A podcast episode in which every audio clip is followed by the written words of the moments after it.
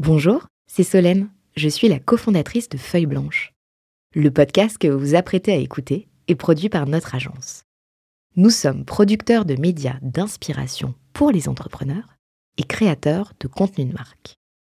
Vous avez un projet de création de contenu? N'hésitez pas à nous joindre sur un café at feuilleblanche.com. En attendant, bonne écoute Feuille blanche. L'homme qui valait un milliard et qui explique aux jeunes entrepreneurs comment faire de même. C'est par ces mots que l'un de nos invités sur Cash Out nous a vendu Pierre Le Tanner. Merci donc euh, Jérémy Bendayan euh, de Splasher de nous avoir mis en relation. Alors, je vous cache pas que ça nous a mis l'eau à la bouche, donc on a pris contact. Je vais cesser ici le faux suspense. Il nous a dit oui, il est avec nous. Bonjour Pierre. Bonjour.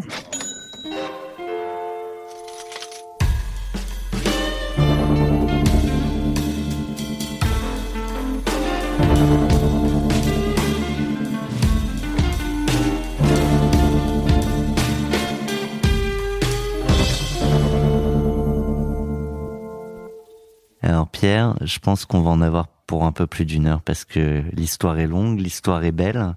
Euh, on va revenir sur euh, cette vente euh, à près d'un milliard. J'ai volontairement exagéré, mais c'était pour euh, faire un joli titre. Mais euh, ça commence par une aventure familiale, 5 LBO, euh, 240 Covenant passés. Ça, tu, nous expliqueras. Un MBI, MBI pardon ou MBI, je sais pas comment on dit, Management Buy-in. On en a rarement parlé dans Cash Out, donc je serais curieux qu'on en discute. Et tout ça pour aboutir à la vente de Spotless au groupe Henkel. Et pour le coup, on va revenir sur une stratégie euh, de sortie euh, rondement menée et particulièrement pensée. J'ai pas, pas menti. Euh, T'as une petite exagération sur l'homme qui valait un milliard, parce que je, je n'étais qu'un des actionnaires de cette société et un tout petit actionnaire de la société, mais c'est un homme qui a peut-être créé une, une valeur d'un milliard. Oui, oui, oui. Et euh, Et en dollars peut-être. Comme et, ça, à l'époque, voilà, en le cours du dollar faisait, faisait qu'on pouvait parler du milliard. et alors en rouble, je t'en parle pas. Ouais. Euh, on va euh, du coup se, se plonger dans cette aventure et euh, on va commencer par le, le jour du deal, le moment où tu vas les signer, le réveil sonne et tu m'as dit qu'il y avait, je, je, je prends un peu les, les discussions, mais tu m'as dit qu'il y avait eu peu d'émotions de ta part.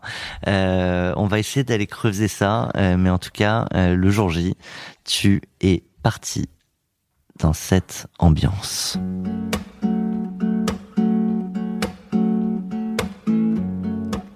Here I go out to sea again. Cathy Mélois, Sunshine fills my head, and dreams hang in the air. Wonderful Life. Goes in the sky and in my blue eyes. You know it feels unfair. There's magic everywhere. Look at me standing here que ça dit, c'est que j'ai eu beaucoup de chance dans ma vie et qu'il faut croire à la chance hein, et la saisir. No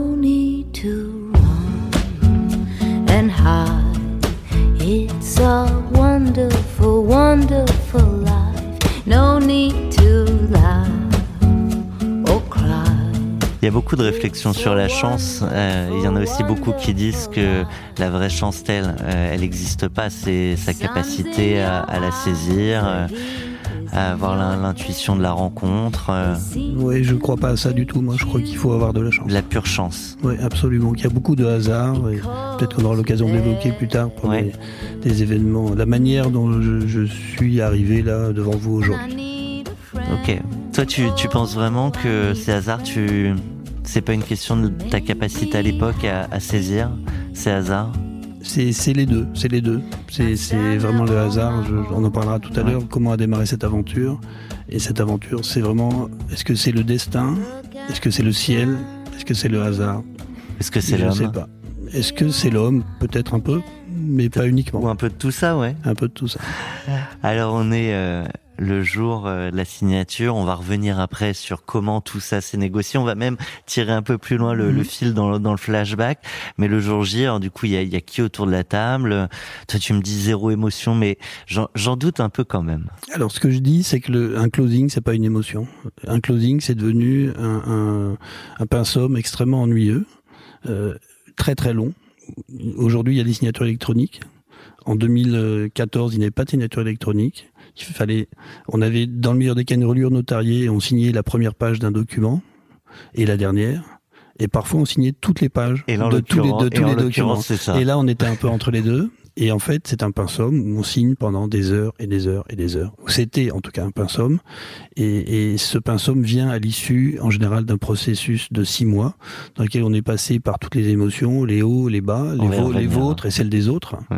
Euh, et, et le jour où ça arrive, c'est un peu une espèce de formalisation de quelque chose qui est un peu inéluctable, parce que dans, dans ce genre de processus, il y a beaucoup d'étapes, et notamment il y a une étape qui s'appelle le signing.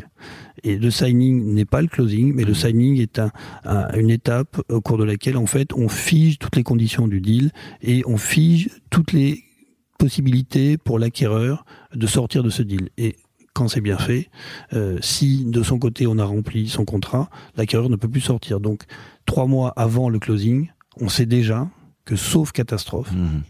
Il y aura, il y aura ce closing. Pa- Parfois, le, le signing et le closing arrivent en même temps. Ouais, pas sur des sociétés de ce type-là, parce qu'il y a beaucoup d'audits confirmatoires. C'est d'une, enfin, c'est pas une très grosse société, mais une société qui faisait un peu moins de 300 millions d'euros de chiffre d'affaires, qui faisait 90 millions d'euros de profit, euh, qui avait euh, Dans plusieurs pays, dans donc, 11 euh, pays. ouais. Il y avait euh, 1000 employés, il y avait des usines à auditer, il y avait donc donc non, c'était un, c'est un processus très long et il était absolument impossible de faire signing et closing le même jour. Et alors, je sais pas si t'écoutais tous les épisodes de Cash Out, mais on a aussi des entrepreneurs qui nous ont raconté euh, avoir été séparés dans deux pièces euh, différentes, euh, d'autres qui nous ont dit que même au moment de la signature, il y avait renégociation sur certains points.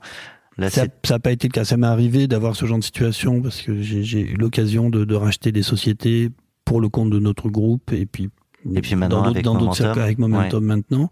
Donc là c'est un peu différent. Au cas d'espèce, euh, on était tous ensemble pour le closing. C'était c'était long et fastidieux.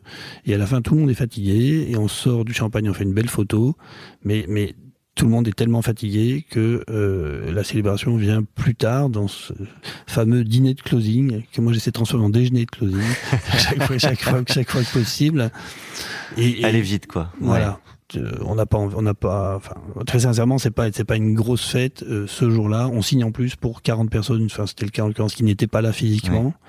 Euh, donc, on a juste envie de les en informer, mais ils sont pas ensemble. Enfin, Ouais. la célébration, elle vient pas là. Et puis, c'est aussi un, un moment euh, qui est un peu, il y a un peu de nostalgie parce qu'on a, on a fait du chemin pendant, euh, en l'occurrence. euh, on commence à trouver de l'émotion. hein. oui, non, Ouais, mais ouais. moi, je, je cache pas que je peux être émotif. Il n'y a aucun, aucun problème avec ça. J'ai pas d'émotion à l'idée qu'un Oui, qu'un va y avoir un virement qui va arriver sur mon compte en. Ouais. Ça, ça, ça, m'indiffère pas. Je crache pas dans la soupe. Non, non, mais c'est pas une émotion. C'est pas une émotion. J'ai plus d'émotion quand on réunit euh, toutes les équipes et qu'on leur explique qu'on va euh, qu'on va se séparer, que chacun va vivre sa vie et qu'on va rester en contact, mais on sait très bien qu'on va pas rester en contact. Euh, Enfin, pas pas pas de manière pas de manière euh, quotidienne.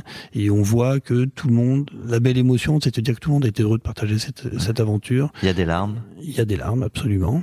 Il y a des sourires aussi, mais c'est Ouais. pas, c'est un moment avec beaucoup d'émotion là Ouais. pour pour le coup. Mais ça, c'est pas le closing, ça. C'est C'est euh, quand ouais. on se, re- se réassoit avec toutes les personnes concernées et avec qui on a fait ce chemin pendant euh, ces- cette, cette euh, dizaine d'années. Tu disais, on signe, on sort le champagne, on fait la belle photo. Ouais. Que devient cette photo? Je ne l'ai pas vu. je l'ai pas vu et ensuite on fait des, des tombstones, ces espèces de, de, de comment dirais-je, de, de petits, je sais même pas comment appeler ça, euh, un petit objet un peu ridicule sur lequel on met le nom de toutes les personnes qui ont participé à l'opération et qui sont une espèce de trophées que que les banques d'affaires adorent euh, mettre dans leur salle de réunion et, et les managers mettent ça dans un carton. Et- mais ça, ça, ça fait vivre quelques personnes de quelques années qui ont fabriqué et conçu tous ces tombstones. Des fois, il y a, il y a des fétiches euh, des objets aussi. Oui, euh, oui, ça oui. peut. C'est vrai, c'est vrai. Mais enfin, c'est beau les tombstones quand on en a beaucoup. En fait. Oui. Un, ça suffit pas. Un, un, c'est- Alors, il y en a qui disent on, on, a réussi sa vie quand on a une Rolex avant 50 ans, on a réussi sa vie quand on a X tombstone avant. Il n'y a rien à voir entre réussir sa vie et avoir des tombstones. Eh ben, euh, moi, je, je, je, vais peut-être dire un lieu commun, c'est un peu cul la praline, mais on a réussi sa vie quand on est entouré de gens heureux. Ah mais euh, allons-y pour les cucules à praline, hein, c'est mmh. ça c'est vrai. Mmh. Euh, je te propose un gros flashback, un très très gros flashback. On va revenir euh, à ce qui a fait euh, l'homme et l'aventure entrepreneuriale jusqu'à la vente. Je pense qu'on va passer beaucoup de temps là-dessus euh, pour pour revenir sur toute l'aventure euh, entrepreneuriale, tu as choisi euh, Kat Edmondson avec euh, Lucky. On, on l'écoute. On revient sur la chance là encore une fois.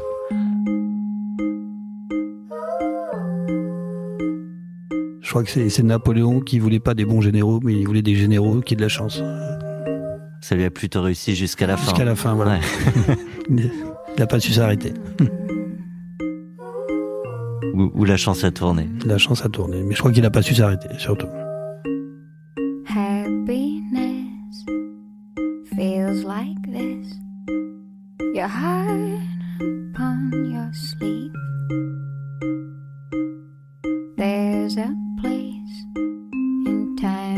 space where we can all be free.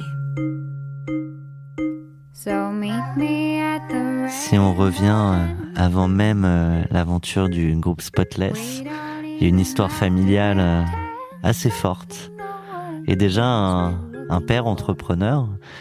Absolument. Mon, la famille de mon père avait créé une société qui s'appelait la Société des lessives Saint-Marc euh, avec la fameuse Laetitia Saint-Marc que la plupart euh, d'entre vous euh, connaissent. C'était une petite société familiale bordelaise qui avait été fondée par mon arrière-grand-père et un de ses associés, Raoul Saint-Marc. Ça, c'est l'associé. Mon, mon grand-père ne s'appelait pas comme ça.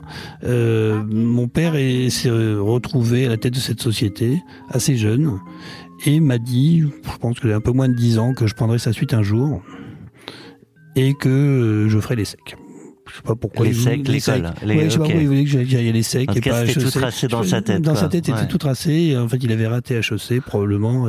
Et, donc, c'était l'ultime vengeance, c'est que son fils n'avait pas HEC, mais à l'ESSEC. Donc, j'ai fait comme il m'a dit. Et, avec cette idée, euh, tout, toute ton adolescence, qu'un jour euh, tu reprendrais euh, les rênes de. C'était dans l'air, mais je, je, on est, on est insouciant. Franchement, je, je, je laissais parler. Ça, ça, ça, ça fait plaisir à papa, ouais. Voilà, le hasard de la vie font que j'ai eu la chance d'avoir un bébé quand j'étais à l'ESSEC et que je me suis mis à travailler plus rapidement que prévu et qu'en attendant mon service militaire, je suis rentré dans cette société familiale en me disant ensuite je ferai mon service militaire et puis ensuite je mènerai ma vie. L'armée n'a pas voulu de moi et je suis resté dans cette société qui a été revendue pour différentes raisons à un groupe euh, qui s'appelle Benkiser, aujourd'hui Rikit Benkiser, dont le président a demandé à mon père de lui laisser la place, qui était assez logique puisqu'il vendait la société. Euh, mon père, à l'époque, lui avait euh, dit, écoutez, dans mon équipe, vous avez récupéré 120, 150 personnes et euh, voilà, euh, Jacques est comme ça, euh, Robert est comme ça, Roger est comme ça. Et, le dernier, c'est Pierre qui est rentré il y a quelques mois dans la société, c'est donc moi, va, va vous faire ce que vous êtes en train de me faire. C'est-à-dire qu'un jour, un jour, il va vous sortir. Et c'était un peu le coup de pied de l'âne, et j'en ai évidemment jamais entendu parler. Je suis resté dans la société, je me suis très bien entendu avec le, le nouveau président qui s'appelle Alfred Bonny, un homme extrêmement brillant, extrêmement sympathique. Et euh, Donc il n'avait pas pris plus mal la, la menace entre guillemets. De... C'était même un petit challenge qui me faisait rigoler. Donc, euh, donc il m'a. On va voir ce qu'il donne le gamin. Il, il, il m'a gardé et puis euh, les hasards de la vie font qu'un jour il a quitté ce, il a quitté cette, euh, comment dire, ce job. Il était remplacé par quelqu'un d'autre, un autre homme euh, extrêmement, extrêmement brillant, qui me suis bien, bien entendu aussi. Et j'ai plus entendu parler de lui pendant des années je vais, on va sauter quelques années. On arrive euh, en 2000. Euh, je suis à l'enterrement de mon père. Et euh, j'ai un de mes cousins que j'avais pas vu depuis longtemps qui cherchait du boulot et qui me dit écoute tu devrais regarder les LBO c'est très intéressant. Moi-même c'est ce que je suis en train de faire. Et d'ailleurs j'ai vu un petit dossier ou entendu parler d'un petit dossier qui a l'air très intéressant. Je sais pas très bien ce que c'est. C'est de la grande consommation. Il faut que tu appelles Monsieur X à tel numéro c'est l'enterrement de mon père j'ai d'abord mon costard d'enterrement que je mets pas tous les jours grâce au ciel et puis euh, j'ai pas la tête à ça donc je dis oui oui bien sûr euh, t'as raison super euh, et j'oublie. Quelques semaines plus tard, ce, ce fameux cousin perd sa mère. Et je vais à l'enterrement, je suis en avance, je suis dans ma petite voiture avec mon Mobicom 2000, et je retrouve ce papier dans la poche de mon costard d'enterrement. Euh, et je me dis, Tu fais pas le lien? je fais pas le lien. Je me dis, mais qu'est-ce que c'est que ce truc? Et comme je suis en avance, et que en général, je rappelle les gens qu'on m'a demandé d'appeler, j'appelle, et je tombe sur un monsieur Mougenot, Gilles Mougenot, qui m'accueille très chaleureusement, et je lui dis, voilà qui je suis. Je la vie, je sais pas pourquoi je dois vous appeler. Est-ce que c'est vous qui m'avez demandé de vous appeler? Je ne sais pas de quoi il s'agit. Et il me dit, bah non, non. Et bref, on tourne un peu en rond, et puis je finis par comprendre. Je lui explique ce que je fais dans la vie. Il me dit, ah oui, je regarde une société en ce moment euh, qui est dans la banlieue parisienne, qui fait des produits d'entretien. Euh, effectivement, ça pourrait être intéressant pour vous, parce que j'avais été directeur marketing de Banquiser, j'avais di- dirigé. Oui, à l'époque, t'es plus dans le groupe familial. pas du tout. non, ouais. le groupe familial était vendu parti, depuis euh. 15 ans. Et, euh, et Mais je suis- resté encore un peu. J'étais resté, Ouais. non, je suis resté dans le groupe, mais qui était plus familial, Ok. voilà, qui était un groupe, une petite, une petite multinationale.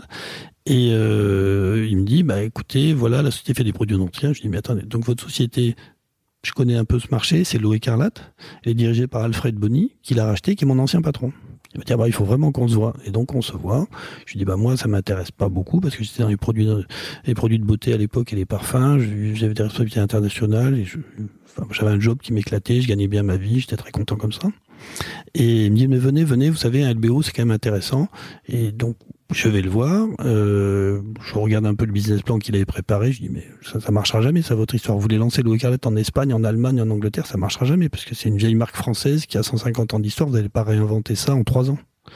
Il faut faire autre chose. Il faut faire euh, ceci, cela. Enfin bref. Je lui dis, si vous voulez, moi, je suis souvent dans l'avion. Je vais essayer de vous refaire un business plan, mais juste pour la beauté de, de, de, de l'exercice. Donc je refais un business plan en lui disant il va falloir faire ci et ça et ça. Et on sympathise, on se revoit de temps en temps. Puis un jour il me dit écoute Pierre, en fait on ne trouve pas de dirigeant, il faut que tu reprennes la boîte et j'ai parlé de toi à Alfred Bonny qui est propriétaire de la boîte, qui a envie de te revoir, Donc c'est celui qui avait repris la qui boîte avait à ton repris la boîte familiale Ouais. absolument pour le compte d'un grand Ouais, oui. groupe. Et euh, en fait on a un problème, il veut vendre, peu importe le chiffre, 100 et nous on veut payer 70. Moi, je dis, bah oui, enfin, c'est votre problème. Donc, ben, je vais le voir, puis ça me fait plaisir de le voir. Donc, je vais voir le fameux Alfred Bonny. C'est au Concorde de Lafayette. Je le vois encore comme si c'était hier. Il me voit arriver, il se lève. Il fait un grand sourire. C'est un homme extrêmement sympathique. Il lève les bras au ciel. Il dit, Pierre, c'est un signe du ciel. Je dis, bah oui, bien sûr, euh, tout- bien sûr, c'est un signe du ciel. Je dis, mais Donc et il 70. dit, vous savez, il dit, mais votre père, vous savez, en 1980, je sais pas combien, 5, m'a dit que vous prendriez ma suite. Et ce moment est arrivé. J'ai dit, bah non. Non, je viens vous voir pour faire un peu l'intermédiaire, mais non. Il m'a dit, si, si, si. Et je vais vous dire pourquoi. Il me dit, écoutez, je vais baisser le prix de 30% si vous prenez la suite. Et je, par contre, je vais garder une part du capital. Il me dit, je crois que c'est le dessin. On me l'a annoncé il y a 15 ans. Ça se réalise aujourd'hui. Je dis, bah écoutez, je vais apporter de l'eau à votre moulin, puisque c'est le jour de l'enterrement de mon père qu'on m'a donné les coordonnées de la personne qui m'amène devant vous aujourd'hui. Il m'a dit, bah alors Pierre, c'est plus que le destin, c'est la fatalité peut-être, mais vous pouvez pas dire non. Donc je vais vous accompagner pendant le temps qu'il faudra, mais vous allez reprendre cette boîte avec euh, Gilles Mougenot et Argo Solitique, et c'est comme ça que ça a démarré. Je comprends ta définition de la chance. Donc ça fait beaucoup de, Ouais, beaucoup de, coïncidences. signes, hein. de hasard. c'est difficile à expliquer. Ouais. Voilà. Et donc c'est comme ça qu'a démarré l'aventure au écarlate, qui devait devenir spotless. Et ma naïveté euh, euh, de l'époque fait que à l'époque j'avais pas pris de conseil d'avocat. J'avais pas de management package, j'avais rien du tout. J'avais juste un espèce d'accord de principe du fond pour me dire, écoute, le jour où on revendra, t'inquiète pas, ça va bien se passer. Voilà. Ah ouais, c'est. j'avais signé plein de papiers sans très bien comprendre ce que je faisais et mis toutes les économies de la famille dans la dans dans dans, dans l'aventure, ce qui n'avait pas forcément enthousiasmé tout le monde. J'ai euh, évoqué euh, tout à l'heure euh, certains mots que tu peux peut-être expliciter, mais MBI, tu as parlé aussi de LBO, alors ça on en mm. parle de temps en temps, mais tu peux peut-être... Alors MBI, en fait, ça consiste pour des investisseurs à reprendre une société avec un dirigeant qui ne fait pas partie de la société. So, management by in, ça veut dire qu'on fait venir le dirigeant de l'extérieur. C'est quelque chose que les, les fonds d'investissement n'aiment pas beaucoup en général, puisqu'en fait ça rajoute de l'incertitude sur l'incertitude. Euh, voilà, mais en l'occurrence, c'est comme ça que ça s'était passé. C'était pas, c'était avec des parts pour le manager. Absolument, avec des parts pour le manager et en général, ce qui s'appelle un management package euh, consiste à récupérer une partie de la plus-value quand celle-ci dépasse un certain un certain seuil. Je l'ai dit, euh, ça va être cette aventure 5 LBO, 240 Covenant.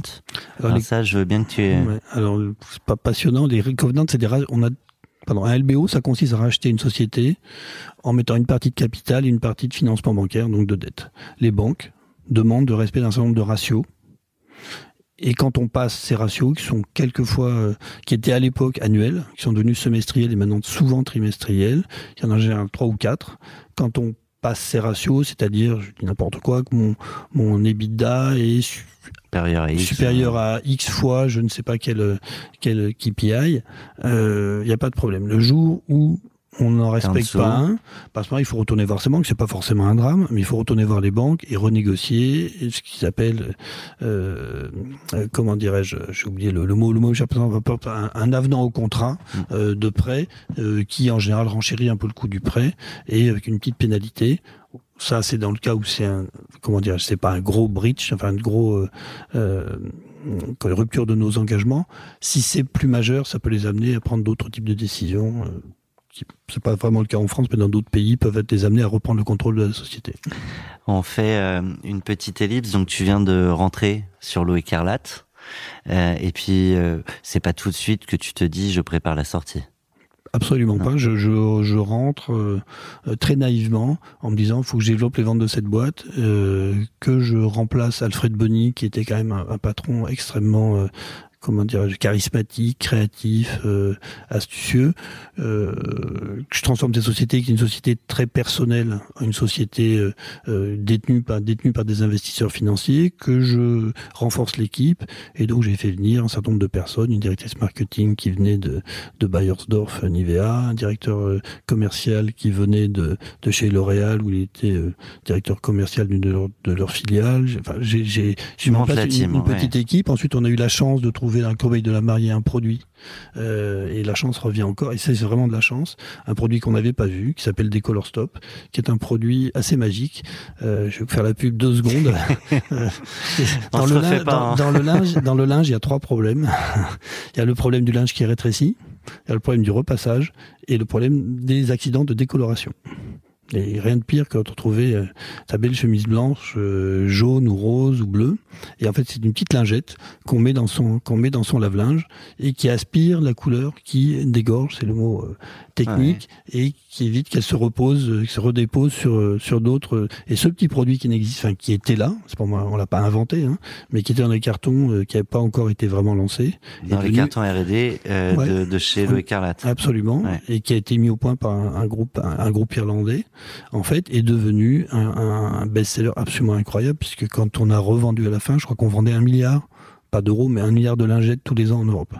Donc c'est devenu un succès phénoménal. Et c'est encore une fois de la chance, parce que ce produit aurait pu ne pas être là, et ça aurait été une jolie, une jolie histoire. Là, c'est devenu une histoire très spectaculaire. Fabuleuse, ouais. euh, J'accélère un peu. Arrive un moment. Donc déjà, vous allez devenir spotless. Alors, en fait, on a fait une première opération à cargo soviétique. Un an après, la société s'était très très très fortement développée. On avait changé son organisation, donc sa valeur avait changé euh, de manière assez radicale.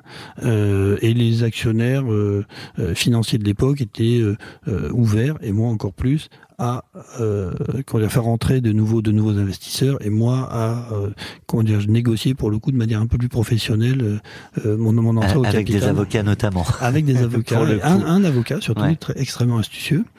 Euh, voilà on est resté c'est quoi un avocat astucieux dans, dans ce genre de, de deal pour l'entrepreneur bah, c'était une autre époque. Euh, c'est c'est une époque où on faisait pas de markup sur les contrats euh, et où on envoyait des documents qui étaient assez peu amendés Donc, et on cherchait des solutions simples.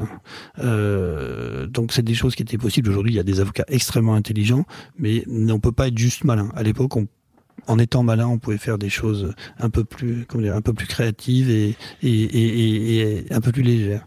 Et, donc on a rechangé d'actionnaire, on est rentré dans un, euh, comment dire, dans un, dans un, on a fait rentrer au capital un fonds d'investissement qui s'appelait à l'époque Barclays Private Equity, qui s'appelle maintenant Equistone. Ça s'est très bien passé pendant deux ans. On a fait deux trois petites acquisitions. On a fait rentrer un autre fonds qui s'appelait Natexis Industries, qui maintenant s'appelle Naxicap. Euh, ça s'est bien passé. On a été sollicité par d'autres fonds en permanence, parce que c'était une société qui était très bien formatée pour faire des LBO, parce qu'elle avait de la croissance, parce qu'elle générait du cash, et qu'elle avait des dirigeants qui étaient euh, motivés, motivés pour euh, pour la faire grandir. Pour, pour la faire grandir. Et puis on est arrivé chez Ardian, euh, et Ardian, le projet que je leur ai proposé, c'est de dire écoutez, on va fédérer euh, les, la plupart des distributeurs de ce fameux produit de Décolor Stop. On va voir qui les distribue dans différents pays et puis essayer de voir si on peut racheter le producteur et ses différents euh, distributeurs. Et pour ça, ça sera un groupe européen, ça peut plus s'appeler l'eau écarlate. Et c'est pour ça qu'on l'a appelé Spotless, qui disait deux choses le type de produit qu'on vendait, produit d'entretien, puisqu'on enlève les tâches, et, de la manière dont on voulait le faire, Spotless, c'est-à-dire irréprochable. Et voilà, et en, en, en prenant soin de, de quelque chose euh, sur des valeurs euh, humaines euh, auxquelles, je, crois beaucoup. Au moment du changement de marque, pour des ambitions aussi internationales que tu as très bien expliqué, là tu sais pas encore, c'est pas encore ce moment où tu te dis on construit pour vendre.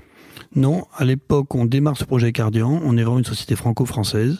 Et l'équipe d'Ardian, menée par, Philippe Poletti, euh, nous a permis de construire un groupe européen euh, dont la taille a changé de manière assez radicale, puisqu'on est passé, je crois, de 90 millions d'euros à, je vais pas dire de bêtises, 240 millions d'euros euh, en, en 4-5 ans avec eux, en ayant vraiment des, grosses filiales en Irlande, en Italie, en Angleterre. et donc, on avait vraiment démarré ce processus d'internationalisation. Et puis ensuite, Ardian principe du private equity, c'est qu'on a un investisseur de transition. Ce sont des, les entrepreneurs ont amené la boîte du il point investit, A. Il sait qui va sortir voilà, à tel, ouais. point A au point C ou au point D. Et eux, ils vont être là du point D au point E. Et leur objectif, c'est pendant, euh, pendant cette période-là, en fait, de poursuivre la croissance du groupe et d'être un partenaire qui permet au groupe de changer de, de changer de dimension. Euh, au bout de quelques années, 4 ans, 4 ans, 5 ans, on a fait rentrer un nouveau investisseur qui était euh, un, un d'un fonds d'investissement euh, très réputé qui s'appelle BC Partners, qui est un, fonds d'investissement mondial. Et moi, je leur ai dit, écoutez, ça fait euh, dix ans que je suis euh, à la direction de cette boîte. C'est formidable, c'est une très belle aventure.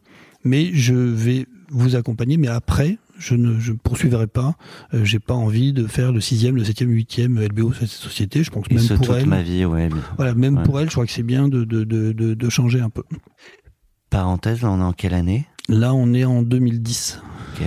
Dix ans plus tard, tu vas dire à Jérémy, voilà euh, ce qu'il faut faire pour préparer une vente d'une boîte et la structurer pour la vendre. Globalement, j'arrondis à un milliard. Donc là, je te propose euh, de vraiment se focus sur toute cette phase où tu sais qu'il va falloir, tu vas partir, tu l'as évoqué, et donc il faut préparer ce départ et dans les meilleures conditions. Et, et, pour euh, parler de ce, cette phase, euh, on a choisi euh, ensemble, parce qu'il n'y avait pas forcément de musique euh, parfaite pour euh, pour l'évoquer, mais Main Title by Carlos Rafael Rivera, en fait c'est le principal titre de The Queen's Gambit, donc la dame, le jeu de la dame, le jeu, merci, le jeu de la dame, une série Netflix que je pense beaucoup d'entre vous ont écouté, on écoute. Que là, il est question d'échec. Il est question de stratégie, en tout cas.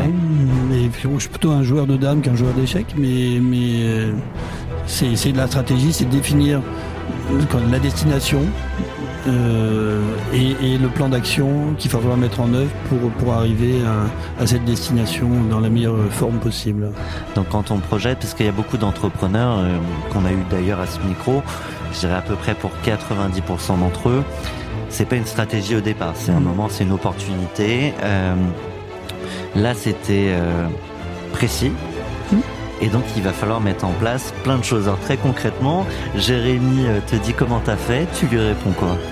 Je lui dis que la, la première question qu'on s'est posée, c'est qui allait pouvoir racheter cette société? Et on s'est dit que si une partie de l'équipe de direction ne souhaitait pas rester aux commandes de la société, ça serait un industriel. Si c'était un industriel, il faut un industriel qui paye 900 millions, 1 milliard, 1 milliard et demi.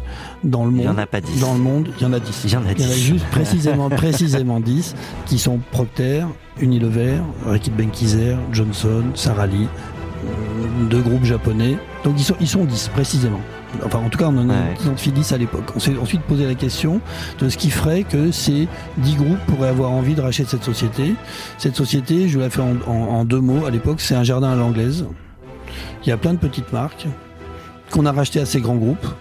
Donc le projet, c'est de revendre à ces grands groupes Plus cher. plus cher les marques qu'on leur a achetées quelques années plus tôt. Voilà. Et à un d'entre eux, euh, donc c'est vraiment ça le projet. Et euh, donc, euh, c'est, c'est, c'est, là encore, je vais le faire courte, mais ça a été assez vite en fait dans dans dans dans, dans la discussion qu'on a eue avec euh, nos partenaires de, de de BC. On s'est dit la première chose, qu'il faut arrêter de parler de marque, il faut parler de catégorie. Au lieu de dire j'ai Loé Carlat en France, j'ai Guaber en Italie, j'ai Dylon en Angleterre, J'ai ça sur l'entretien. en fait, j'ai on produit ce qu'ils appellent d'additifs additifs de lavage, donc qui n'est pas la lessive. J'ai ça, et il faut que ça, ça représente 40% de mon chiffre d'affaires. Ensuite, j'ai des insecticides. En France, j'avais Catch, j'avais d'autres marques dans différents pays, des marques qui vous diront rien. Et on s'est dit, il faut que ces insecticides fassent aussi 40% de notre chiffre d'affaires et qu'on puisse dire qu'avec deux catégories de produits, on a 20% de barres de marché en Europe de l'Ouest, en produits additifs de lavage et en insecticides et que les gens nous regardent comme ça, comme, le numéro 2 des insecticides et des additifs de lavage en Europe. C'est ça qu'on a voulu construire, sachant qu'au point de départ, c'est que ces deux catégories ensemble faisaient moins de 50% du chiffre d'affaires et qu'il a fallu avoir un, un- refocus absolument total sur, euh, de- sur ces deux sur catégories ces en termes ouais. d'innovation, en termes d'investissement marketing, en termes d'acquisition, et au contraire lever le pied sur les autres catégories qui étaient moins stratégiques. C'est-à-dire quoi les autres catégories Tu cèdes euh, non, les on, les, on les a gardés. En fait, on les a gardés, mais on s'en est, on les a, euh, ce qui s'appelle élégamment le milieu de marketing milqué, euh, c'est-à-dire traite, traite, je sais pas comment on dit. Enfin bref, euh, on n'a pas fait beaucoup d'efforts pour les Ouais. développer, on les a laissés vivre leur vie.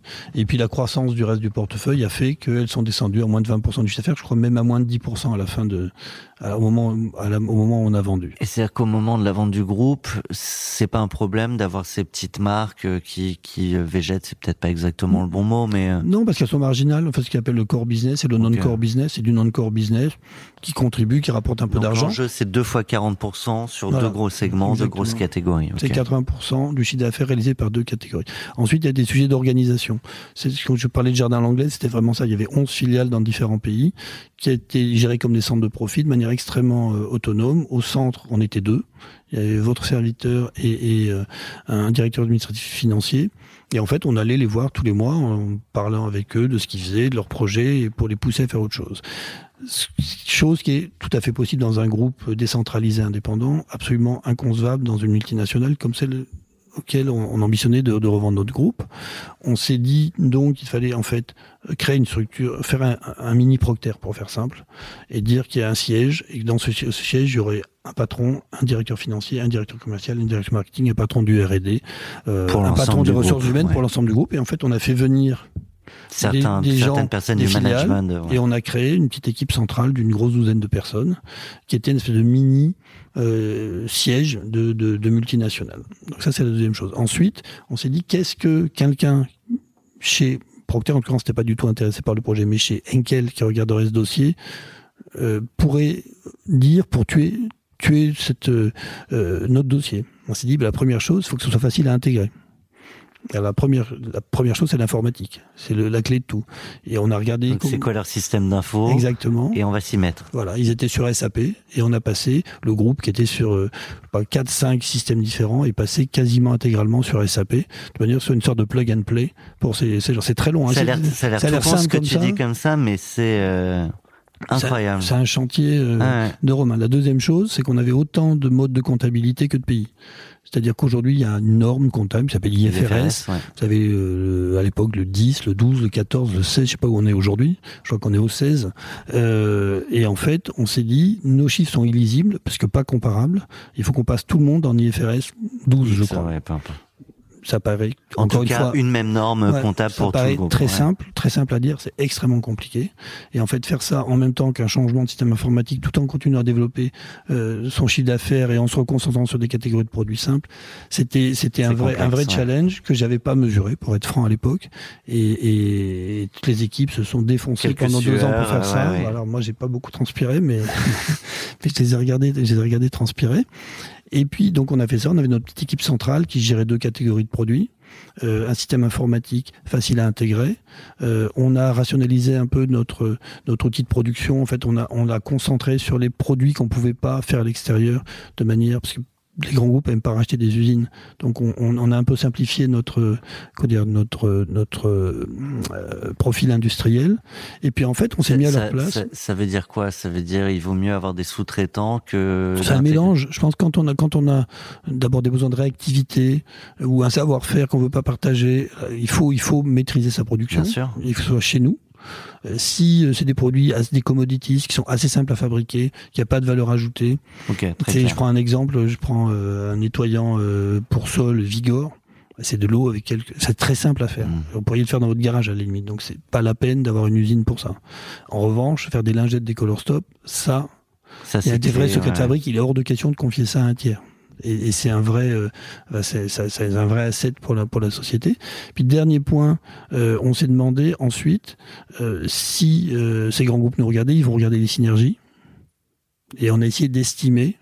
Pour, on a fait travailler un gros cabinet de, de conseil très réputé pour estimer pour chacun d'entre eux individuellement Quelle est la auraient valeur de... en, en termes d'achat, en termes de logistique, en termes de bureau, en termes de tout ce que vous voulez. Donc on avait très clairement estimé euh, ce que euh, chacun d'entre eux pourrait, ça allait de 63 millions euh, d'euros à 38 millions en fonction des, en fonction des, des, des, des différentes, de la taille, des profils des sociétés qui pourraient racheter. Puis last but not least, on est allé les voir.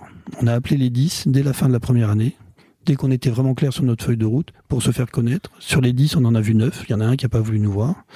On a raconté euh, ce qu'on faisait sous prétexte de partenariat. Juste, Mm. ce qu'on voulait dire, c'est qu'on était sur la, qu'on existait, qu'on s'appelait Spotless. Oui, tu parles pas d'une euh, revente Ah potentielle. abs- absolument pas. Mais ils savent. Réfléchissons à des synergies. Voilà, nous réfléchissons, à des, manière réfléchissons à des partenariats. Mais ça, ils savent. Ils savent qu'on est contrôlé par un fonds de parité equity et ils savent que cet investisseur est là pour 4 ans, entre 3 et 6 ans, on va dire. Donc, donc, et on a gardé le, le euh, on a continué à communiquer avec toutes ces toutes ces personnes qu'on avait rencontrées pendant quatre ans jusqu'au jour où avec nos actionnaires on s'est dit bah c'est le bon moment on est arrivé à ce qu'on voulait on a euh, 80% plus du chiffre d'affaires sur ces deux catégories. On a ces parts de marché, on a cette organisation centrale qui fonctionne bien. Enfin, on, on, on avait coché prêt, toutes les cases, donc prêt. on est prêt, donc on y va. Et là, c'était au mois de juin 2014. On a recontacté les, les, les différents, Les euh, neuf. euh, voilà, les neuf. Il y en a, il y en a trois euh, euh, qui tout de suite ont dit bah c'est pas le moment, n'est pas le bon pour nous. Et puis l'Europe, c'est pas forcément le- la région du monde la plus sexy pour les, les, multinationales. Ensuite, on a parlé un peu d'argent. Il y en a trois qui ont dit bah c'est super votre truc, mais c'est un peu cher quand même. Et ensuite, il y en a trois qui étaient intéressés, dont un plus que les autres, qui était Henkel et qui a repris euh, l'activité euh, euh, en mois de décembre 2014. Ah là, tu m'as fait la fin en je suis résumé désolé. en Ouais. 30 secondes. Donc, si tu veux bien, je veux, j'aimerais bien qu'on rediscute de ces trois euh, derniers acteurs. Euh, Qu'est-ce qui s'est négocié? Qu'est-ce qui a pu être des no-go? Est-ce qu'il y avait des clauses où finalement c'est vous qui vous dites euh, eux ce sera non? Non, c'est- en fait, assez vite, en fait, Henkel s'est- détaché comme le- le l'acquéreur le, plus logique, Sur le plus projet, motivé, sur le sur le montant. Sur le montant, il n'était pas très négociable en réalité, de votre côté de notre côté. Euh, sur le sur le projet, sur euh, la complémentarité euh, à la fois des équipes et du portefeuille euh, produit, Henkel avait une très forte position, par exemple en insecticides, dans toute la partie est de l'Europe et l'Allemagne, où là nous on était faible alors qu'on était bon dans tout le reste de l'Europe. Et là où eux étaient plus faibles Voilà, exactement. Ouais. Donc c'était très complémentaire sur le plan humain également. Ça s'est ça, ça, ça, ça s'est bien passé. On avait à l'époque envisagé évidemment qu'il y ait des des, des des envies de, de mettre en place des synergies euh, sur le plan des ressources humaines. Euh, on peut pas se voiler la face sur ce, ce genre de sujet. Et en fait, on avait obtenu euh, d'abord que euh, ça soit un effort partagé, que s'il y avait euh, deux postes supprimés, il y en avait un chez nous et un chez chez. Dans la réalité, à la fin, à la fin, de la fin, ils ont proposé un job à tout le monde. Donc ça, c'était une, une divine surprise. C'est plutôt des gens de notre équipe qui n'ont pas souhaité rester parce qu'ils avaient d'autres projets. arrive parfois aussi dans. Exactement, parce qu'ils Ouais. étaient, ils n'avaient pas envie de rentrer en multinationale, parce que c'était l'opportunité de démarrer autre chose, parce que euh, les bureaux étaient à Boulogne, euh, Billancourt, alors qu'eux étaient euh, au sud de Paris. Enfin, il y a Ouais, pour 10 mille 000 raisons, raisons. et finalement chacun, chacun a pu faire son choix, donc ça c'était une très bonne chose. Donc il n'y a pas vraiment eu trois candidats, il y avait, il y avait un candidat très motivé qui était Henkel, et il y avait deux candidats qui, étaient là un peu en backup, et on n'a pas négocié énormément de choses. Ils ont, je pense que le seul sujet qui les a vraiment, euh, euh, qu'on dirait, qui sont qu'ils ont investigué avec attention, ils ont très bien fait. C'était le sujet des usines où ils voulaient s'assurer que les l'outil industriel était de bonne qualité, que le euh, comment dirais-je qu'il n'y avait pas de risque de pollution, qu'il n'y avait pas tous les tous les Parce sujets que c'est environnementaux. aussi tous ces enjeux-là qu'il faut aller regarder sur ce type d'industrie. Exactement. Ouais. Donc, ce qui était le cas, puisqu'on a toujours été très euh, très soucieux en fait de euh, bah, d'être irréprochable dans ce domaine-là. Euh, voilà, donc c'est ça qui a un peu bloqué les choses. Et ensuite, il y avait des sujets d'antitrust, euh, mais qui étaient pas. euh, On savait Ça, que ça c'est allait pas de votre fait ni Non, on savait, on Comment on savait qu'il y avait du temps, mais il y a des commissions euh, européennes qui euh, évaluent les, les risques de, Donc de, tu de dois- non-concurrence. Ça veut dire que tu dois prévenir la commission qui a ce projet de rachat. qui ont de mémoire trois mois en fait pour valider ou invalider euh. Euh, quand il y a un projet de, de, de reprise. Donc ça, ça se fait avant le signing. Ça c'est entre le signing et le closing. Ok. D'où euh, d'où le Ouais, laps de ouais. temps que t'évoquais euh, que t'évoquais euh, Plus tout à l'heure. les, les- ce qui s'appelle des audits confirmatoires, c'est-à-dire qu'ils ont à partir du moment où il y a un signing qui a été effectué, en fait on ouvre tous les on ouvre tous les livres, tous les Ouais, dossiers, tous les et placards, tous les tous les- placards et, et voilà ils regardent tout ça avec beaucoup de beaucoup d'attention. Je reviens sur euh, toute la construction parce que c'est vrai qu'on allait assez vite, mais euh, euh, le sujet informatique, le sujet euh, du cabinet qui vient regarder en fait toutes les synergies Mhm. possibles, tous les gains, j'imagine, Mhm. pour le, le repreneur. Ça fait la différence euh, parce que vous l'avez fait pour tous. Euh, à quel point eux ça leur fait gagner du temps, euh, à quel point ça les rassure, à quel point vous c'est un argument supplémentaire, peut-être sur des choses qu'on qu'on voit pas en fait euh, quand C'est on. assez, c'est assez inhabituel de faire ça, en fait, à ma connaissance. Et euh, je pense que c'était un élément de confort qui a fait gagner du temps. C'était pas l'élément clé du. Euh, ce qui était clé, c'était euh, euh, l'intérêt stratégique de, de compléter leur portefeuille et la simplicité de l'intégration. Mais mais cette étude a permis de lever d'autres arguments, euh, Non, pas vraiment Non. en fait, pas vraiment. donc un gain de temps. Mais c'est vrai que ça a augmenté, je ne me rappelle plus les chiffres précis, mais euh, une société qui faisait 90 millions d'euros de chiffre d'affaires, post-synergie, elle faisait euh, 100, euh, 130 ou 140 euh, Sur leur portefeuille sur leur eux. portefeuille eux. Ça c'est intéressant. Donc, donc ça, Ouais. ça, ça, ça a beaucoup, ça avait beaucoup de valeur. Et, et on n'intégrait pas là-dedans. Donc ça n'augmente pas la valeur du groupe que tu vends, Non. mais ça augmente l'intérêt euh, du rachat. Ouais, je pense que c'était un argument peut-être chez eux en interne même pour convaincre les, les euh, l'état-major du groupe de, de, de prendre la décision. C'est smart. Voilà, c'est pas mon idée, donc je, je Non, effectivement, mais je euh, pense on peut rendre à c'était- César ce César. En tout cas, c'était- c'est smart. C'était une très bonne idée. C'était une très bonne Ouais. idée. C'était une très bonne idée.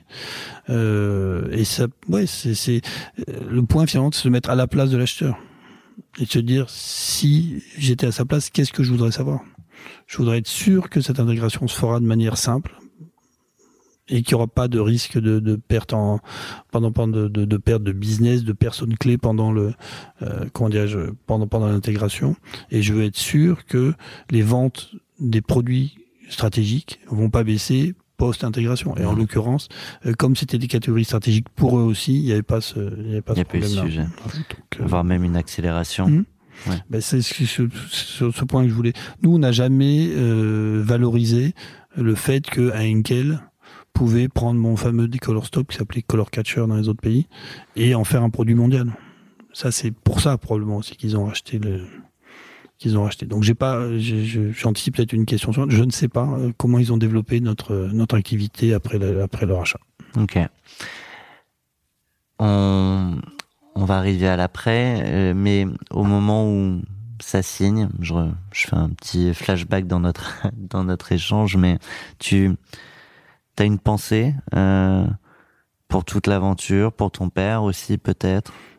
Euh, très sincèrement non parce que parce que encore une fois c'est un process tellement administratif et tellement long et puis c'était mon euh, bah, c'était la cinquième fois que je faisais ça finalement. Donc j'avais pas de, Oui. de- je veux pas dire que c'est pas la routine, mais, mais Oui, mais à part que là, a priori, c'est euh, c'est la fin de. euh, oui, c'est vrai, c'est vrai. c'est enfin c'est pas c'est pas le euh, le énième LBO, c'est le dernier. C'est le dernier, absolument. Non, j'ai pas de, de... non, je, ça serait malhonnête de ma part Non, de dire que j'ai une On n'est pas obligé de refaire ma- le ma- ma- match, ma le storytelling. ma vie qui a défilé, qui a défilé en un instant avec des lumières et, et en voyant tous les gens qui m'avaient aidé, qui m'avaient aimé. Je repense pas. à cette première poignée de main. Ouais. Bref, ok. Euh, je te propose de passer sur euh, les jours d'après, Ouais. euh, celui qu'on est censé euh, passer parfois euh, chez, chez le repreneur, euh, pour euh, parler de cette phase que tu n'as pas vraiment vécue, Mhm. mais on va quand même aborder le sujet. Euh, tu as choisi euh, de nous le partager avec Diane Kral, euh, avec Alone Again. On l'écoute. Bon, le, le titre porte bien euh, assez évocateur.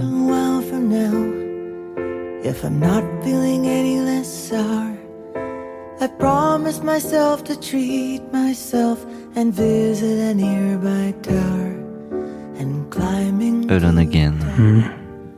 to throw myself off in an effort to. Ah, c'est une très très belle chanson, mais qui est très nostalgique et c'est pas ce que je ressentais, en tout cas à l'époque, mais j'adore cette chanson, donc C'est- c'était Mais c'est l'idée de repartir seul. absolument. Moi, s'il y avait une chanson serait appelée Feuille Blanche, ça m'aurait bien été aussi. On va la faire. On l'a- ouais, pas même trouvé. Pour nous, il faut on la, va- il faut, il faut la il faut trouver. la ouais. faire. Appelez Daniel Kroll, va vous faire ça. Citation 06 euh, dans, dans un costard ou, ou autre, euh, on est évidemment euh, preneur. Euh, donc là, en fait, tu, il est clair que tu quittes la boîte. Absolument. Il y a le moment où on ferme la porte pour la dernière fois. On part avec son petit carton, euh, on laisse tout derrière. Oui, j'avais pas beaucoup de cartons. Je, je travaillais déjà beaucoup de chez moi. Je, non, il n'y a pas eu de. Oui, bien sûr, j'ai Oui, emmené trois euh, cartons, ouais. mais Pas le. ouais, non, il n'y a pas eu de, de trucs déchirants. Il y a eu euh, Le au revoir aux équipes, le au revoir aux équipes où on s'est tous réunis et on, on s'est pris dans nos bras et on s'est dit qu'on avait eu la chance de, de, de passer toutes ces années ensemble et de participer tous ensemble à cette aventure. Euh, moi, je ne savais pas très bien ce que j'allais faire, mais j'avais pas trop d'inquiétude.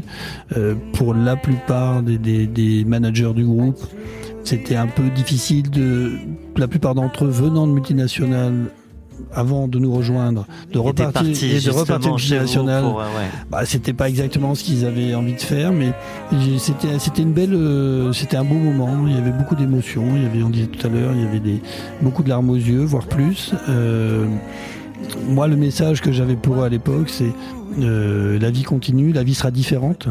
Certains d'entre vous, vous ne souhaiteront pas rester chez Henkel et, et tant mieux pour ça, vous ouais. et, et démarreront des projets entrepreneuriaux. Il y en a 4-5 qui ont d'ailleurs monté des LBO et des très jolies boîtes euh, et, euh, et qui vont qui vont qui vont extrêmement bien. Et pour les autres, j'aurais dit écoutez, vous êtes dans un plus grand groupe, il faut juste se dire que si vous étiez le patron euh, commercial France euh, de chez Spotless, et ben le job normal euh, c'est le patron euh, région parisienne chez Henkel parce que Henkel c'est dix fois plus gros et et voilà, il faut la- juste accepter logique, ça. ouais, ouais. Voilà, et je disais aussi, c'était un peu, ne prenez pas tous pour des entrepreneurs parce que vous avez participé à un projet entrepreneurial. Alors c'est peut-être un peu, je sais pas. euh, Dur. Quand Moi, je dis comme ça, c'est pas très gentil comme ça, mais c'est ce tout que le je monde n'est pensais pas fait pour être entrepreneur non Voilà, plus. et ne vous racontez pas que euh, on est forcément malheureux quand on est une multinationale. On peut être très heureux, vous allez trouver des nouveaux collègues, vous êtes même probablement des conditions de travail, euh, vous serez plus protégé, plus agréable. euh, ça sera autre chose, voilà. Et si ça vous plaît pas, ben, je suis sûr que vous trouverez cette expérience que vous avez eue chez nous vous permettra de, de démarrer autre chose. de rebondir d'une Voilà. manière ou d'une autre. Euh, je me réintéresse à, à l'homme qui est mon Mhm. invité, à savoir toi. Tu, tu parles de, de cette feuille blanche donc qui, qui t'est tendue. Euh, c'est parfois pour euh, les entrepreneurs après un cash out euh, aussi un moment de de doute parce qu'on Mhm. est c'est pas dit qu'on refasse euh, bah déjà souvent pas la même aventure euh, voire pas d'aventure du tout ou si on veut faire euh, au moins aussi bien peu importe le les, les KPI qu'on peut qu'on peut se, se fixer enfin Mhm. c'est c'est pas dit Oui, alors mm, d'abord moi j'ai eu la chance que ça se passe juste avant Noël. C'était mi-décembre. Donc on a de toute façon une, un mois où on est pris par d'autres choses. Donc ce mois-là, il s'est passé de manière très... Euh, c'était un très bon euh, sas de décompression. Ouais. Euh, d'une cer- d'une certaine manière où on retrouve sa famille et on parle d'autres choses. La deuxième chose, c'est que j'avais pris, j'ai fait le choix en fait de mettre mes actions de ce groupe dans une holding. Donc cet argent n'est pas arrivé sur mon compte, il est arrivé sur le compte d'une société, tout mis dans la holding. dans, dans, dans une société. Donc Ouais. ça changeait pas grand chose. Avec pour déjà projet de repartir sur d'autres investissements. J'avais pas de projet en fait. J'étais, on disait, on verra après. On verra après. Ensuite, il y a différents scénarios qui se présentent à soi. La première, c'est euh, de rien faire. De Et c'est possible. Je vais partir à la pêche, au golf. euh, euh, même sans que ça soit des sommes extravagantes, c'était c'était possible. Euh, J'ai parlé un peu autour de moi. J'ai j'ai un de mes amis qui m'a dit euh, cette très jolie phrase. C'est si tu t'arrêtes pour cultiver ton jardin, dans six mois ton cerveau c'est un légume. Et je me suis dit bah euh, ouais peut-être. Peut-être- pas envie de ça. Peut-être que j'ai Ouais. pas envie de ça. La deuxième chose, d'élément de réflexion, c'est que j'avais pas envie que mes enfants voient euh, Leur leur père inactif ouais. et qui euh, euh, partent jouer au golf, euh, bouquinent et voyagent et euh, voilà, ils se disent qu'avant c'était qu'avant mieux. Ouais. Euh, donc j'avais pas envie de ça non plus. Et puis très vite, j'ai des j'ai des gros fonds d'investissement euh, avec lesquels j'avais travaillé ou d'autres qui ou pas et qui m'ont qui m'ont contacté, qui m'ont dit écoute on Pour regarde investir à leur côté. pour regarder des dossiers à leur côté et on a regardé des dossiers euh, café, l'or, grand-mère, carte noire, on a regardé Donc de toujours dans de pharmacie, sujets de- plutôt grande consommation, voilà, grande consommation. Euh, donc on a regardé pas mal de dossiers, donc j'ai travaillé avec eux avec l'objectif d'investir à leur côté. Il y a un dossier qui a abouti avec Euraseo qui était la, la constitution d'une société pour acheter des marques de, de confiserie et de chocolat dont euh, Carambar, Suchard, Lutti. C'était une très jolie très jolie société, c'est un projet qui a vu le jour en 2016 de mémoire euh, dans lequel je suis toujours investi euh, un petit peu financièrement et, je, je passe un peu de temps pour, pour les accompagner, mais dans lequel une équipe de, de management euh, formidable et qui euh, est tout à fait tout à fait autonome. Mais je suis encore président du conseil d'administration de cette société. Ça, dans un projet comme ça, le fonds se dit on veut prendre tel marché, donc Mhm. on constitue les fonds potentiels pour pour les acquisitions et puis on va monter petit à petit. Alors, un- Alors ils ont ils ont les fonds et en fait ils cherchent des sociétés, des activités à reprendre. Et ensuite, ils, se, ils rentrent dans des processus euh, concurrentiels pour, pour arriver à les reprendre. Et en l'occurrence, Mais c'est pas l'opportunité de on a tel tel projet euh, qui arrive, c'est on, on veut aller sur ce marché-là. C'est non, le projet, non, l'opportunité arrive en général, c'est un banquier d'affaires qui appelle et qui dit, bah tiens, j'ai, euh, je sais pas quoi, euh, telle telle boîte, telle boîte à vendre, est-ce que ça vous intéresse Oui, non, et il, il contacte 10, 20, 30, 50 fonds, il y en a euh, la moitié qui disent merci, j'ai pas le temps, ou c'est trop cher, ou c'est trop risqué, ou je sais pas 10 quoi. 000 raisons Bref, à la fin, possibles, à ouais. la fin, il y en a un qui rachète. C'est des processus assez longs. Et en général, ils créent une équipe de, de euh, ce qu'ils appellent des senior advisors qui mettent autour d'eux pour regarder le dossier avec eux, qui apportent leur expertise marché, ou leur expertise LBO, ou leur expertise industrielle, ou leur expertise. Et une fois qu'on rentre, c'est euh, avec en tête un peu comme tu l'as fait euh, dans ton aventure, de consolider un marché, de prendre tout un marché ou? Alors oui, oui, Ouais. en général, c'est de.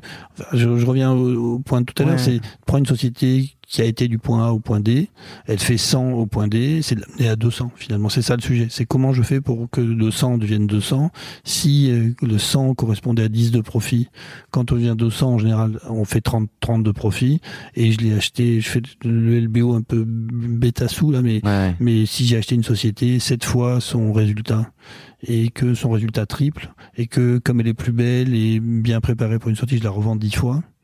Bah, c'est ça le métier, c'est ça le métier du private equity. C'est, c'est un partenariat, une espèce de contrat de croissance, comme il y a des contrats de confiance. euh. on, on parlait de cette phase euh, euh, bah, de juste après la vente. Donc euh, tu pars.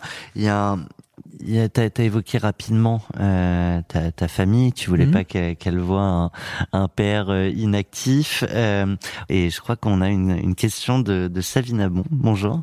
Bonjour. Tu, euh, tu es euh, directrice grand client chez Neuflis OBC et je crois que tu as une question sur ces sujets-là euh, pour Pierre. Oui, Pierre, bonjour. Je voulais savoir quel était justement euh, euh, votre, euh, votre euh, rapport à l'argent et le rapport que vous avez apporté à, votre famille. Comment vous avez abordé ce sujet en famille? Vous l'avez vous abordé. Euh, Quelles sont les questions qui se sont posées à vous? Euh, Comment envisagez-vous le futur? Et quels seraient finalement les conseils aux entrepreneurs euh, pour aborder cela en famille ou ne pas l'aborder éventuellement?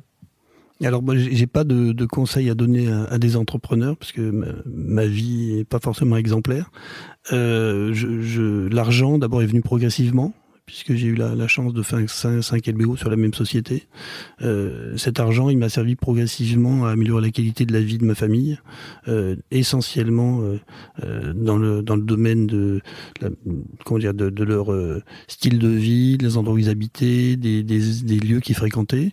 Euh, ça leur facilitait la vie parce qu'à aucun moment ils ont manqué de quoi que ce soit. En revanche, je suis assez fermement convaincu que c'est à chacun de faire son chemin euh, qu'un jour je ne serai plus là et à ce moment je serai ravi euh, de leur céder euh, leur part de, de ce que j'ai de ce que j'ai pu construire.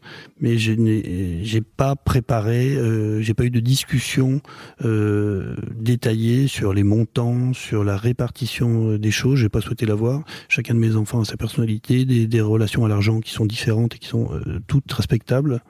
Et ça sera à eux de faire leur choix à partir de ce que je leur ai laissé mais il y a cette idée euh, beaucoup d'entrepreneurs aussi de de pas tout donner pour euh, donner les vraies clés de la réussite euh, à chacun de ses enfants par eux-mêmes. Ouais, moi j'ai je suis pas un intellectuel, donc j'ai pas énormément réfléchi. La vie m'a apporté plein de choses, des bonnes et des moins bonnes, et je les prends euh, au fur et à mesure. Vous faisiez référence à les feuilles blanches. Moi, c'est ce que je préfère dans la vie, c'est de redémarrer des nouveaux projets et que tout ne soit pas planifié euh, pour les pour les 10, 20, 30, 50 années qui me restent à vivre. Eh ben, en tout cas, il reste du temps à vivre et on va parler justement de cette vie d'après, si tu le veux bien. Et euh, pour ça, tu as choisi Pretty Love Song, Isabella Rossellini. On a eu du mal à la trouver. Je crois que c'est sa seule chanson. on est maintenant 5 ou 6 à l'avoir entendu dans le monde, je pense. Ah ben, on va, on va, on va au moins euh, faire euh, fois 5000. Looking in the eyes, the one you love. Nothing wrong with dreaming, you're my poem. Silent kisses in the dark. Et donc ça c'est ta vie d'après, c'est Momentum. Alors c'est pas encore Momentum, ouais.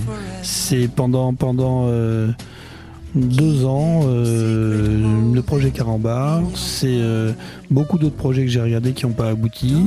Euh, c'est un peu de, de, Business Angel que j'avais commencé d'ailleurs avant la fin de, avant la fin de, de, du projet Spotless. Hein, avec des, des, choses qui sont merveilleusement passées, d'autres un peu moins bien, comme c'est le lot d'accompagnement de, de, de, de start-up. Euh, la, la, grosse beauté du, du Business Angel, c'est que c'est asymétrique. Quand on perd, on perd ce qu'on a mis. Et quand on gagne, on peut gagner dix fois ce qu'on a mis. Et voilà, il faut que jusqu'à la fin, à la fin, la somme euh, soit plus importante que la mise de départ. Mais c'est très très formateur. Ça m'a été très utile d'ailleurs dans la suite du projet Momentum, puisque le projet Momentum, finalement, enfin, j'en donnerai plus en détail après, ça a peut-être importé le concept de smart money dans le monde des, des small caps, donc des PME. Euh, c'est quoi que tu appelles smart money? Smart money, c'est pas apporter que de l'argent, c'est apporter du réseau, c'est apporter de l'expérience, c'est apporter euh, euh, une, une position, une posture un peu d'associé. Où, où, on est là pour aider une jeune société, souvent des jeunes dirigeants, à grandir et, et euh, à pas forcément commettre les erreurs qu'on a commises avant. Je je vais peut-être euh, pas me faire que des copains, mais à peu près tous les fonds d'investissement, disons, on met pas que de l'argent. C'est vrai. Mais les fonds, enfin moi je les connais bien parce que ouais. je les ai eus à mon capital pendant cinq ans euh, et c'était des gens absolument formidables, mais ils sont d'une compétence exceptionnelle dans le domaine de des croissances externes, dans le domaine de la structuration financière. Il y a des domaines où ils sont, qui sont moins de leur, euh, de leur, euh, sont, ils ont moins experts, qui, et c'est assez logique puisqu'ils n'ont pas dirigé d'entreprise. Le business. Euh, alors la première chose, c'est les ressources humaines qui était, qui a toujours été la clé euh, des entreprises, mais qu'aujourd'hui est devenue la matière première euh, principale. Et c'est pas, il y a rien de négatif. Je dis, mm -hmm. c'est vraiment le, ce qui fait qu'une société fonctionne bien, ouais. c'est d'arriver à tirer des talents et à les garder. Et, là, je crois que nous, on a une petite valeur ajoutée, pas par rapport à tous les fonds d'investissement, mais nous, on, nous, on investit momentum euh, dans, sur un marché qui sont ce qu'on appelle les small caps, c'est des sociétés qui font moins de 100 millions d'euros, et on est même plutôt sur un, une tranche 10 à 50 millions d'euros. Les, les concurrents euh, auxquels euh, qu'on est amené à rencontrer quand on envisage de rentrer au capital d'une société sont probablement moins euh, comment dirais-je moins actifs et, et, ont moins de compétences que nous sur cette partie-là. Je, je, crois euh, c'est très immodeste, mais je, je, je, crois vraiment parce bah, que faut, faut assumer euh, ses forces. Et... Non, mais parce ouais. que j'ai eu la chance de diriger des, des, des, milliers de personnes et que je, je vois ce que c'est. Et que si euh, en face de nous on a quelqu'un qui a dirigé trois personnes, bah, c'est sûr qu'on n'a pas la même euh, vision des choses. Et l'autre chose sur laquelle les fonds sont, à mon avis, encore faibles, en tout cas dans notre domaine, c'est le développement marketing et commercial. C'est créer une marque, la développer, euh, rentrer chez de nouveaux clients. On a un de nos, on a une douzaine de, de sociétés dans notre portefeuille. Il y en a, il y en a une, on lui a présenté 300 clients. Ça fait... Avec un vrai on contact a... qualifié avec le numéro on, de téléphone. On arrive plus vite au x10. Voilà. Alors on cherche pas. Alors ça, nous, nous, on cherche pas à faire x10 sur nos sur nos PME de x10 et sur des startups parce que la startup par principe, on investit. Mmh. C'est la loi des grands nombres. En fait, ouais. on investit dans 50 sociétés, 100 sociétés pour en avoir 3 4 qui marchent euh, extrêmement bien. Nous, on investit dans une douzaine de sociétés pour qu'il y en ait 12 qui marchent très bien c'est très très différent. Donc pas les mêmes ratios, pas mais les mêmes par ratios. contre, euh, on joue pour gagner à chaque fois. Oui, la démarche, la démarche est la même. La démarche d'un fonds d'investissement, elle devrait, elle est, elle devrait être, c'est de dire ma société, mon objectif, c'est la croissance. C'est ça notre métier, c'est pas de, de comment dirais-je, de, de, de, maximiser les profits en réduisant les dépenses. C'est la croissance. Et la croissance, il y a deux leviers pour la croissance. C'est la croissance organique et la croissance externe. Notre métier, c'est de doubler la taille des entreprises qu'on accompagne. Si on peut le faire en un an et demi, bah, c'est formidable. Euh, S'il faut cinq ans, euh, bah, c'est très bien aussi. Donc c'est moins une question de durée sur laquelle vous fixez que on l'amène à x2 euh, et après euh, on et trouve ensuite, la suite. Ensuite, ensuite c'est les dirigeants. Enfin, nous, ouais. on est euh, pas me faire euh, plus gentil que je suis, mais, ouais. mais en fait, c'est un partenariat avec des dirigeants, une équipe de dirigeants. On, on fait rien contre des dirigeants. On, on est et c'est pour ça qu'on est très très touché quand l'un d'entre eux, le premier d'ailleurs, qui était le président d'un groupe qui s'appelle Fitness Park, présentait ses investisseurs il en avait trois. Il a dit bah, mon actionnaire machin, mon actionnaire bidule et, et mon, et mon associé. Non, et mon, et associé, pas que moi, mon associé Momentum. Ouais. Et, et, tout était dit. Là, c'est une question de posture. Ouais. Tout était dit. C'est exactement ce qu'on ce qu'on veut être. Et donc, je reviens. Mon point, c'est qu'on fait pas les choses contre les dirigeants, contre leur volonté. On est là euh, pour établir une relation de confiance, être un investisseur, euh, un partenaire. Il faut qu'on oublie même la notion d'investisseur, un partenaire utile et quelqu'un qu'ils appellent quand ils se posent une question, dire tiens je pense à, à ça, qu'est-ce que t'en penses? Et ça peut être de je veux m'acheter une maison à Deauville.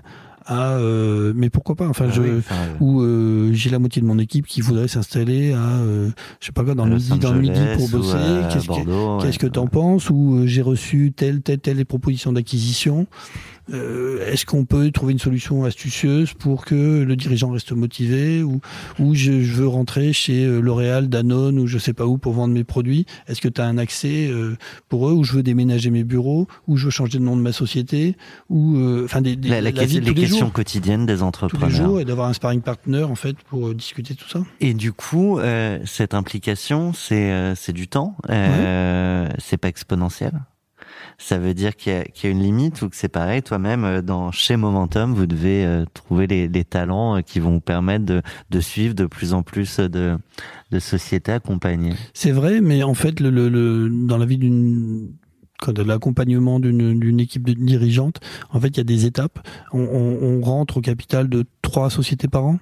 Et en fait, c'est les 18 premiers mois qui sont qui sont moteurs. C'est ouais, là ouais. où, où on apprend à vivre ensemble. Nous, on pense qu'on est on est assez utile dans pour les aider à, à, souvent mettre en place des outils de pilotage qui leur permettent de mieux lire leur activité. Mmh. Et donc, on a développé et du coup de prendre de meilleures décisions aussi. Ouais. Voilà, absolument. Mais on a développé un, un, un modèle de, de reporting très simple mais extrêmement simple, euh, qui avec 5, 5, 6 slides permet de comprendre instantanément si ça va bien, si ça va pas bien, euh, et si ça va pas bien, ça va bien, qu'est-ce qui fait que ça va bien ou que ça va pas bien, et quelques quelques KPI assez simples en fait. Et, ça c'est votre secret sauce que tu peux pas partager au micro ou... bah, non, non, non, mais je peux pas les montrer au micro. Ouais. Sinon, j'ai aucun problème pour non, les mais montrer. Du coup, je serais preneur Ouais. en off. Ouais. Non, non, j'ai aucun problème pour les montrer, mais c'est c'est vraiment quelques tableaux très simples qui permettent de savoir euh, euh, où on en est. Une petite réunion mensuelle qui peut durer une heure.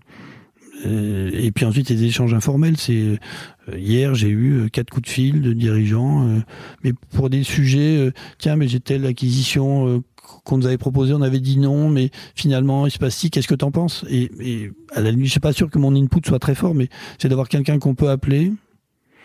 un- euh, presque en posant la question, Ouais. la, la personne Et- répond elle-même. Ouais, mais ça aide. Voilà, et d'avoir ça et qui sait que c'est quelqu'un qui forcément euh, aura les mêmes intérêts euh, que vous, connaîtra bien la boîte euh, et qui a, qui a les éléments pour réfléchir.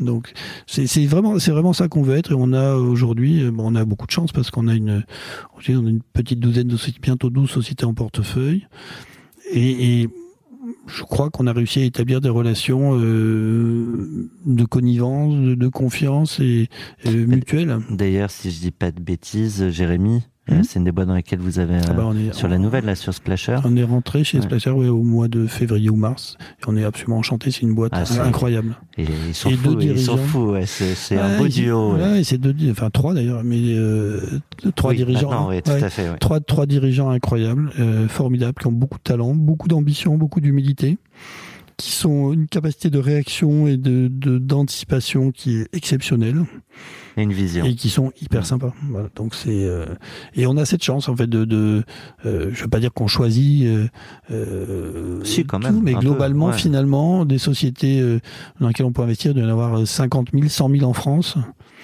On reçoit 300 dossiers par an. On veut investir dans trois. Euh, c'est un mariage, enfin c'est un mariage. euh, Sur, sur les 300, tu les rencontres tous? Non, on reçoit Non. 300 dossiers, on en regarde euh, pff, 10% de manière un, Donc un- une un- trentaine. un peu approfondie. On Et fait c'est-à-dire que les 270, ils sont même pas ouverts ou en deux on les slides, tu regarde, arrives oui, à on voir dit que... bah non, je veux pas ça parce que j'en sais rien, ils font 80% de leur chiffre d'affaires avec tel client ou parce que euh, ils ont un outil de production et puis moi je veux pas d'outil de production parce que euh, ils ont une trajectoire euh, qui est comme ça où ils sont dépendants de je sais pas quel Ouais. truc extérieur qui est j'en sais rien, ça peut être le cours du dollar, ça peut être des approvisionnements en semi-conducteurs, ça peut être je sais pas quoi et ça nous notre métier c'est d'être prudent en fait. Le, le point commun de toutes vos participations, c'est quoi? Alors elles sont S'il y en a un? Ouais, oui, il y en a un, il y en a un. Elles sont dans le secteur des services au sens très large. Euh, C'est-à-dire qu'il n'y a pas d'outils de production. Il y en a la moitié qui sont dans un environnement très digital, genre Splasher, Eskimos, euh, Digital Prod. Eskimos, vous êtes aussi dedans Ouais, on est chez Eskimos depuis 2019, depuis euh, fin 2019. Développement euh, Super aussi ce magnifique. ouais. bah, magnifique, magnifique. Bah, ils ont euh, plus que doublé leur chiffre d'affaires dans les deux dernières années. Hein, donc c'est non, non, c'est très belle, très belle réussite. Ils sont passés de 200 à 500 clients. Enfin, c'est c'est vraiment euh, une belle usine. Et puis Andrea a réussi à faire venir autour de lui des talents exceptionnels, à les faire grandir avec lui. Donc c'est une très belle, très belle histoire. Eskimos. On a un groupe qui a eu eu un peu de difficulté pendant le Covid, c'était les Fitness Fitness Park, qui est le deuxième acteur du marché euh, des salles de fitness en, en France, qui est une boîte absolument incroyable, euh, qui est en train de repartir euh, à 200 à l'heure. On a, qu'est-ce qu'on a d'autre? J'en oublie, un groupe qui fait de la rénovation immobilière haut de gamme. On a euh, on, vend, on a et, une boîte que j'adore qui vend qui vend des articles euh, au salon de tatouage tous les consommables, de langue, des aiguilles, tout ce que vous pouvez imaginer. Une boîte absolument incroyable, magnifique. Une boîte qui fait un peu la même chose. Là, il y a un peu de production, non? Pas du tout? Non, non, non, non, c'est du, négoce. C'est- du négoce. euh, une boîte qui va, le chiffre d'affaires en deux ans aura euh, euh, cru de 150%. Enfin, c'est super équipe, su- super équipe et puis marché absolument phénoménal. On est, on a une petite boîte du négoce dans les produits capillaires low cost qui marche très bien, qui s'appelle Générique. Non, on a, on a la chance d'être un- Sur plein de sur sujets, plein de sujets amusants, très divers et finalement avec beaucoup de points communs en termes de digitalisation, de développement commercial, de de marque. de marques, de, de sujets euh, ressources humaines ou voilà. Et puis on est très, j'en ai pas parlé, honte sur moi, on est très très sensible à la partie euh, euh, comment dirais-je responsabilité sociale de l'ESG. environnement bien Ouais. sûr, mais comme on a des services, mais pas, pas que. Ouais. Mais euh, en fait, on est très sensible. Et voyez, on, tu vois, on a fait rentrer, par exemple, dans une 3D boîte dans laquelle on est, et 100% des salariés sont actionnaires. Donc ça, c'est vraiment quelque chose qu'on a, enfin qu'on a à cœur de, de, de développer au maximum. Quelquefois, c'est pas possible parce qu'il y a 600 salariés que bon, c'est pas possible, c'est pas possible. Mais mais notre, Mais notre quand ça l'est, c'est bien. Ouais, Ouais. On, le fait systématiquement.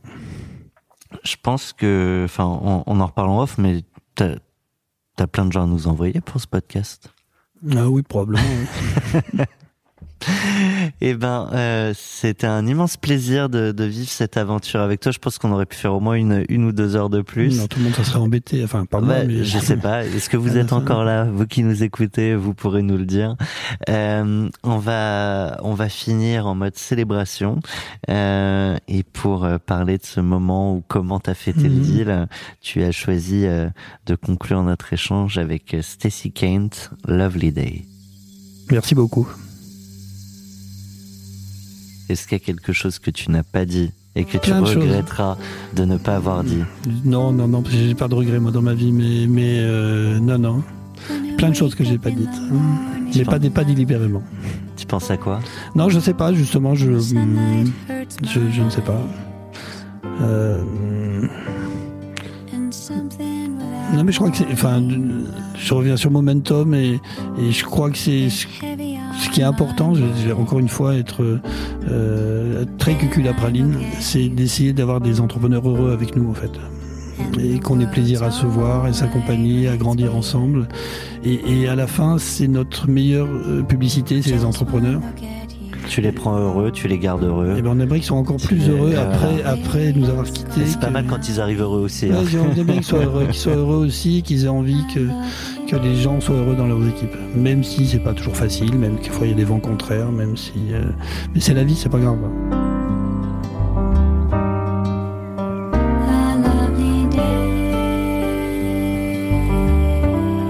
Tu joues un peu?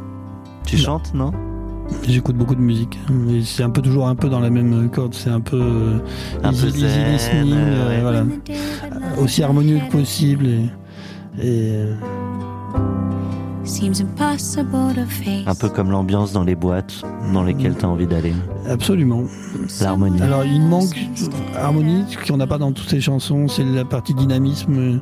Ce qui est formidable, c'est d'avoir des dirigeants qui, qui sont ambitieux, qui ont envie de grandir et de les canaliser, et, et qui avancent peut-être quelquefois un peu dans le désordre, plutôt que, comme beaucoup d'entreprises, vous voyez beaucoup de dirigeants qui piétinent en très bon ordre et, et Vaut mieux être dans l'action. dans l'action, qui avancent, et nous on est là pour canaliser un peu, dire bah écoutez. euh, Peut-être vous pouvez pas faire ces cinq projets à la fois, faisons-en quatre. et- Mais au moins il y a cinq Voilà, projets sur voilà, la table. Voilà, absolument. Si tu avais dû choisir une musique pour euh, parler de ce, ce dynamisme, Prendre, prendre cours. euh, Joker. Joker. il fallait bien finir sur un joker. Ouais. Les chariots de feu, peut-être? Je l'ai pas celle-là. Je, je vois très bien le film. Ouais.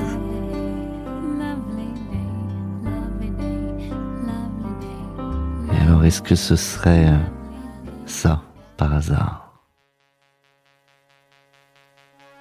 C'est super ce film.